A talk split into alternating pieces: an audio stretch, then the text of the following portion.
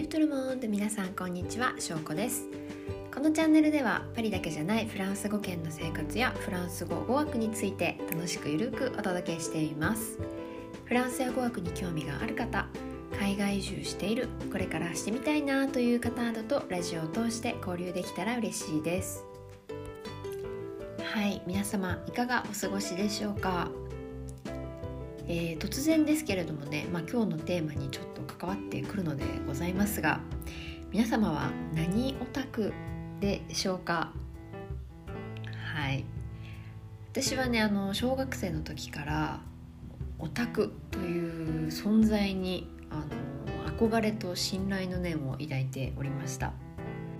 もしかすると、まあ、オタクっていうワードがあんまりこうポジティブなイメージを持たない方もいらっしゃるかもしれないんですけれども、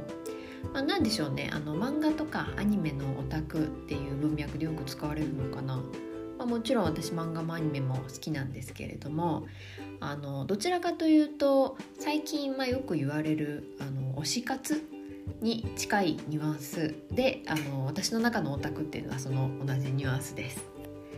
そう。で、まあ、好きなものがねあってでも好きなそのもの対象に対してあれば何時間でも語れるし毎日もう夢中になって愛を注げるものがあるってすごく素敵じゃないですか。で自分がねなんかちょっと気になるな例えばこの漫画ちょっと気になるなとかまあ私あんまり k p o p 詳しくはないんですけどあのあなんとかってグループちょっと気になるなみたいな時にその分野のねオタクに聞いたら、まあ、大体ね皆さんも今節丁寧にあの教えてくれて初心者はどういう道のりを経ていけばいいのかみたいな あの1聞いただけちょっとおすすめ聞いただけなのに10の回答が返ってくるっていうのがねよくあると思うんですけどそうそう皆さんはどうでしょうね。かくいうあの私はですねあのまあ、現在は、まあ、年代によってちょっといろんなオタクを経てきているんですけれども現在はあの宝塚オタク通称塚オタでございますはい。どうでしょうね。聞いてくださってる中で宝塚好きな方いらっしゃるかな？いたらちょっと教えていただきたいんですけれども。はい。まあ SNS にねちょっと素晴らしい塚オタの先輩方がほんとたくさんいらっしゃるので私ツイッターでねあの宝塚専用のアカウントがあるんですけれども。そうそう。あのそこでね本当にあの素晴らしい先輩方たくさんいるので、まあ、自分をこう「塚オタです」ってあの名乗るのもちょっとまあいささか気が引ける面もあるんですが、うんまあ、オタクっての基本すっごい勉強熱心ですよね。そうそうであの塚オタのねことをまあ例に挙げさせていただくとまあ大体宝塚の公演の時間次回公演の演目ってホームページで発表されるんですけどそれがこう発表されたら例えば映画があの元になってるものとか漫画が原作とか小説が原作とか、まあ、いろんなパターンがあるんですけどそういう原作原作があるものはもう塚渡の皆様がねきっちりその公演までに予習してきてあの仕上げてきますしそれが例えばフランスとかロシアとか中国とかなんか歴史ものだった場合はその歴史のねあの出来事とかをちゃんと調べて主要人物の相関図を確認したりとかとまあフランス革命に至ってはもう図鑑歌必修科目なのであの特にねフランスに興味がなくてもあのみんなフランス革命の年号は絶対言えますし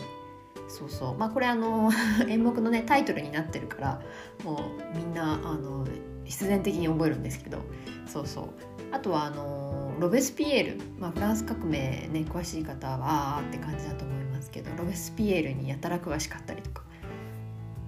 とは最近はあのシャーロック・ホームズとか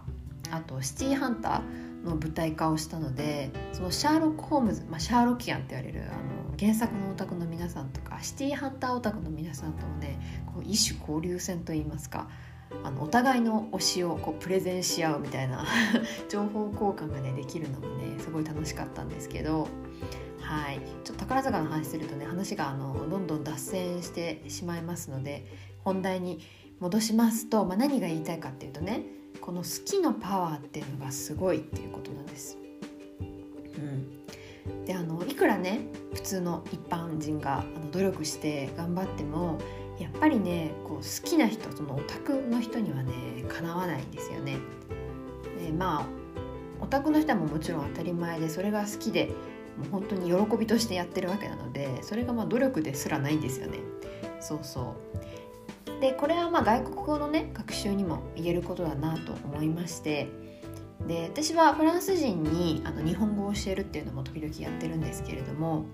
あの、まあ、大体フランス人の日本語学習者の方って結構日本のアニメとか漫画が好きな方多いんですね。でよく、まあ、レッスンでまだ教えていない文法とか語彙とか表現とかを使ってることがあっておすごいなってあの思うことよくあるんですけど、まあ、それもおそらくアニメとか漫画からあの学んだんだろうなっていうそうそうそれをねいつの間にかちゃんと使いこなしていてほんとびっくりするんです。そうなので、まあ、語学の語学オタクになれっていうわけじゃないんですよね。うんまあ、私はねどっちかっていうと結構語学そのものが好きな面があるので語学オタクに近い方かなとは思うんですけれどもそう別にその語学自体のオタクにならなくてもまあよくって例えばあの英語のね勉強法とかであのフレンズドラマありますよねそうフレンズを教材に勉強してる人結構いると思うんですけどこう何回もこう繰り返し見れる好きなドラマとか映画とかそれをその勉強してるね言語で繰り返し見るっていうのも本当立派な勉強ですよね。あとは K-POP がね好きな方は、まあ、韓国語の勉強されてる方多いと思いますけどこれは本当強いですよね。だって自分のね推しの話コンサートとかの発言とか SNS での発言とかを翻訳を介さずにダイレクトに理解できるってもうすごくないですか？もっとファンになっちゃうもっと好きになっちゃいますよね。そう。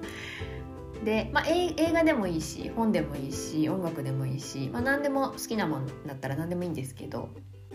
私はねあのフランス語に関して言うと学生時代にフランス人の俳優さんでねキャスパー・ウリエルっていう方がいたんですけどそうあの先日ねちょうどスキーの事故でまだ若いのに亡くなってしまって、まあ、結構ショッキングだったんですけどそうそう彼に、まあ、なんか何かの機会で彼の存在を知りもう一目惚れしまして。はい、で彼のねインタビュー動画を、まあ、YouTube とかに上がってるので繰り返し見ているうちにもうほんと何回もこう見るからあの話してるねフランス語の内容とか結構覚えちゃったんですよね。で学校のね試験とかは絶対覚えられないんです。全く覚えられないんだけどそうやって繰り返し見てたからこう自然と覚えちゃったっていうのがあって。こんな感じでもいいんですよあの本当に何かね些細なことでもあ私これ好きっていうのを見つけるとそのパワーが語学のね勉強のモチベーションにもつながるしこう今まで、まあ、努力頑張んなきゃいけないっていう努力が努力でなくなる瞬間が来ます。うんなので語学の勉強ってすごい大変だし勉強量多いしは苦手だわって思ってる方は是非是非ね何かしら自分のオタク要素と絡めて勉強していただくと楽しく続けられるかもしれません。はいそういうわけで今日の配信はここまでとなります。お付き合いいただきありがとうございました。私が主催するフランス語サークルコスタディフランセ3月入会。え募集が今月25日からスタートします、え詳細などは LINE 公式にて配信しておりますのでよろしければお友達登録してください。質問やテーマのリクエストなどコメントやメッセージもお待ちしています。是非私は何々オタクだよっていうのも教えていただけると嬉しいです。ではまた次の配信でお会いしましょう。アビアント。